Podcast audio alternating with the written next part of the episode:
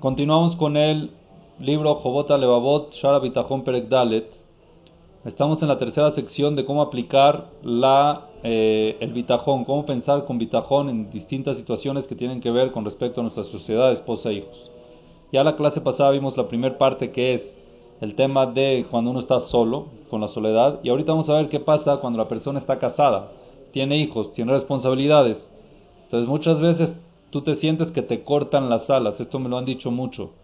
No, es que los, de mi esposo, mi esposa o la familia o el casarme me cortó las alas.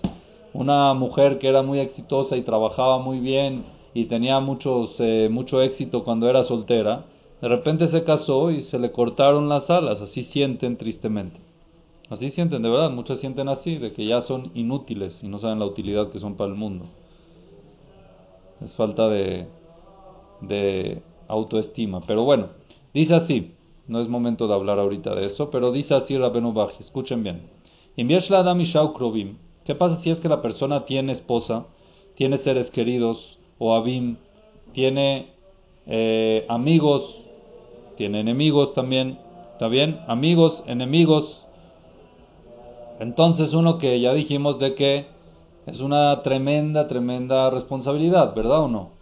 Todo el tiempo tienes que estar pendiente, todo el tiempo que tienes que estar ocupado, pero vemos algo muy interesante, que en general en familias hay unos que tú ves al papá o a la mamá o a la familia demasiado, demasiado ocupados en la familia.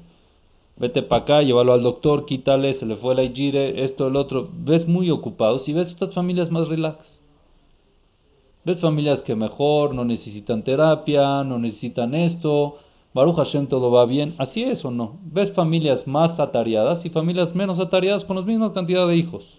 ¿Sí o no? ¿No pueden ver así claramente? ¿En qué depende? Depende del decreto de Dios. Depende de que Hashem decida. Entonces, cuando tienes esposa, tienes hijos, y la persona tiene que confiar en Hashem, ya se me viene un gran paquete encima sabes de que es una responsabilidad muy grande tener esposa y tener hijos. Entonces, ¿sabes qué? Mejor todavía no, no, no. Tú traes lo tuyo, cada uno se le escapa a la familia, no se le escapan los bebés, tú tienes que tratar de traer. Ah, pero ¿cómo voy a hacer? Tengo que dedicarle tiempo a mi esposa, tengo que dedicarle tiempo al trabajo, y si tengo hijos no voy a poder, no voy a tener dinero. Hashem, número uno, te invita Te invita en Akadosh Baruj que te va a salvar de ese trote o de ese esfuerzo, de esa fatiga de quehaceres o de compromisos familiares con tu familia. ¿Te puede salvar Dios? Puede ser que Baruch Hashem todo esté tranquilo, solamente la rutina, doctor una vez cada seis meses, dentista cada seis meses, cosas así, no, no cada vez de, emergencia para acá, de emergencia al doctor, calentura otra vez, esto por aquí, esto por allá, que se rompió en la casa, que se quitó en la casa. Entonces uno tiene que confiar en Hashem, que Hashem le tiene destinado cuánto él tiene que esforzarse en su familia. La persona tiene que totalmente poner de su parte para su compromiso con la familia, no desentenderse de su esposa, no desentenderse de sus hijos. De corazón lo tiene que hacer, no desentenderse de su esposa, no desentenderse de sus hijos y a la vez no hacer más peso. Hay hombres que su trabajo es, ¿dónde está mi cena a tiempo? Señores, Laura Pico, se están durmiendo los niños, se están bañando, tu, esposa, ¿qué quieres que haga? Que haga tres. No, yo quiero mi cena a las ocho y media en punto. Entonces eres un peso. Eres un peso más. Muévela a las nueve y media, ¿qué va a pasar, Mathaf? No, pues, no, tengo que cenar a ocho y media, pues hazte un sándwich, hazte un huevo, aprende. No seas un peso más para la familia. Uno tiene que tratar de ayudar al compromiso, aligerar la carga y no volverse él una carga más. ¿Qué decías? Una vez uno me contó que cuando él tenía un hijo, se le hacía muy difícil. Cuando tuvo dos, como que se le dividió el esfuerzo. Cuando tuvo tres, se le Así es, así es. Cada hijo no, te da más esfuerzo. No que se le triplicó al revés. Eso es, eso es correcto lo que dice Yosef. Entonces la gente piensa, si tengo dos hijos o si tengo siete, es, es otro chamba totalmente. O sea, siete hijos, mashallah. Dice, no, no. Dios te destinó cuando tú te tienes que esforzar por tus hijos. Si tienes uno, se te divide en uno. Si tienes diez, se te divide en diez. No vas a trabajar más por tener uno más. O sea, lo que tú tienes destinado del esfuerzo ya está destinado. ¿Está claro o no está claro? ¿Entendiste o no? Entonces, si, a la mujer, por ejemplo, se le destinó que tiene que ir al doctor 10 veces al año, por ejemplo, con su hijo. Tiene un hijo, lo va a llevar 10 veces. Si tiene 10 hijos, va a, llegar, va a llevar una vez a cada uno. O una vez a los 10. Por eso, ¿entendieron o no?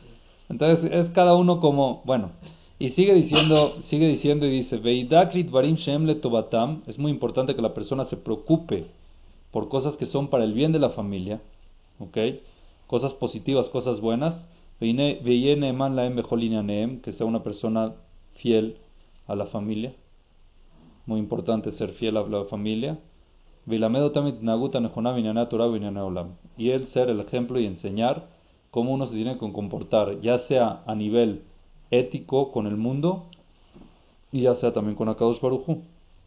Es muy importante que los papás sean el ejemplo de qué hacer, cómo comportarse, cómo conducirse en distintas situaciones en la vida, en distintas cosas y también con Akadosh Baruchu. Ellos tienen que conducir o guiar a la familia en ese punto. ¿Está bien? Ahora, Tatobota Lalu, estas cosas buenas, entonces, ¿qué dijimos hasta aquí? Dice Rabenu Número uno, te tienes que entregar, tienes que tratar de hacer todos tus compromisos con la familia. No tienes que ser pesado, o sea, no, seas un peso más para tu familia, para tu casa. Y trata de instruirlos en el camino correcto. Ahora, todo esto que tienes que hacer, que son bondades tuyas hacia la familia, no las hagas con alguna esperanza de recibir algo a cambio. Cualquier cosa que tengas en mente de que quieras recibir a cambio. Que digan que mis hijos son buenos, o que Besat mañana se casen bien, o que mi esposa me dé esto, o que me hagan lo otro. No. Que digan gracias. Que digan gracias. No hagas nada, no esperes nada a cambio de lo que haces. Es tu obligación, lo tienes que hacer y no tengas esperanza para no desilusionarte. Con todo y con todo. No lo hagas con la intención, mira, yo ahorita estoy comprometiendo, me estoy ayudando para que cuando yo necesite que me ayuden. No lo hagas eso. No pienses así cuando estés ayudando. ¿Ok? Velo mi pene, estamos hablando también, por ejemplo, con familiares, con primos, con esto. No es que estoy ayudando a mi primo. El día de mañana cuando yo necesite lo voy a pedir. Si lo haces con esa intención, amigo mío, te vas a decepcionar. Porque justo cuando tú necesites, quién sabe si va a poder. Hay un millón de razones por las cuales no y no por mala intención. Simplemente quién sabe si va a poder. Entonces por eso es muy importante de que la persona no lo haga con algún tipo de esperanza a cambio. ¿Ok? Tampoco para que digan, ah, mira este cómo. Le gusta el cabod. Le gusta que digan, no, es que este cuate me ayudó. Que lo digan. Quieren que digan, este, este me ayudó. No. Lo que de listar era leer no para sentirse más que todos. La que dele que simplemente tú tienes que pensar que estás cumpliendo una orden, una obligación de Akadosh Baruchu, que el que yo tengo que no desentenderme de ellos, de mi esposa, de mis hijos, de mi familia. Esa es mi obligación. Es una obligación. ¿Qué importa? No tengo que esperar algo a cambio a lo que estoy haciendo, porque estoy cumpliendo una orden.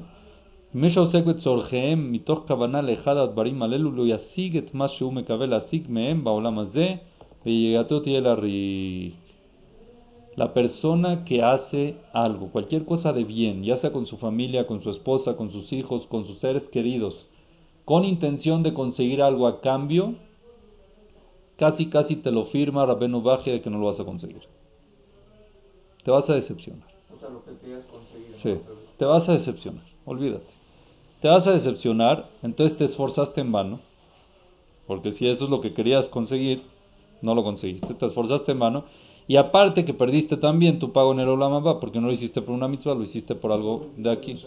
No lo hiciste para porque Dios te dijo, sino lo estás haciendo para recibir algo. Entonces no recibiste eso a cambio y tampoco cumpliste la mitzvah y te esforzaste.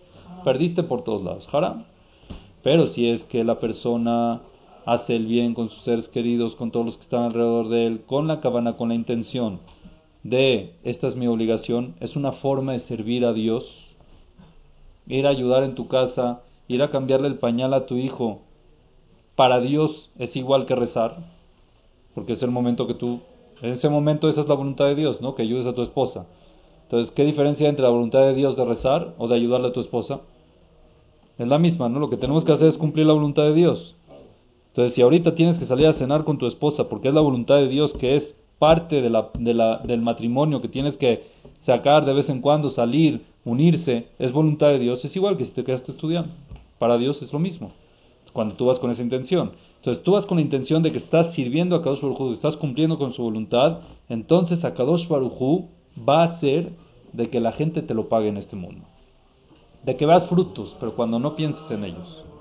Tú vas a ver frutos en este mundo cuando no pienses en ellos. Y la gente lo va a alabar sin que él espere que lo alaben. Cuando no esperas nada, recibes todo, Bekitsur. Cuando no esperas nada, recibes todo. Cuando haces las cosas porque es una obligación tuya, es tu deber, todo lo bueno te viene después. Pero cuando haces las cosas esperando algo a cambio, te quedas sin el cambio, te quedas con el esfuerzo y perdiste la mitzvah también. ¿Está bien? Entonces así dice, eh, así le dijo a Kadosh Baruchu a Shelomo Amelech. Shelomo Amelech cuando pidió, a Kadosh Baruchu le dijo, te doy todo, pidió nada más sabiduría, le dijo a Kadosh Baruchu, también lo que no me pediste te lo voy a dar. Por no pedir demasiado, por no estar todo el tiempo pensando en cambio, sino pediste que quieres entender más la Torah, pues también lo que no me pediste te lo voy a dar. Le dio riqueza, le dio sabiduría, le dio poder, le dio todo, porque no pidió otras cosas. Esto es lo que nos dice Rabbenu Bajie con respecto a cómo ver la visión de cuando uno tiene compromisos familiares, compromisos con su casa, compromisos con sus seres queridos. Besat Hashem, en la clase de que sigue, vamos a ver ahora los amigos y los enemigos. Amigos, enemigos. Ahorita vimos él solo, vimos familia. Y ahorita vamos a pasar a la parte de amigos y a la parte de enemigos. Besat Hashem en las clases que entran. Baruch Adonai.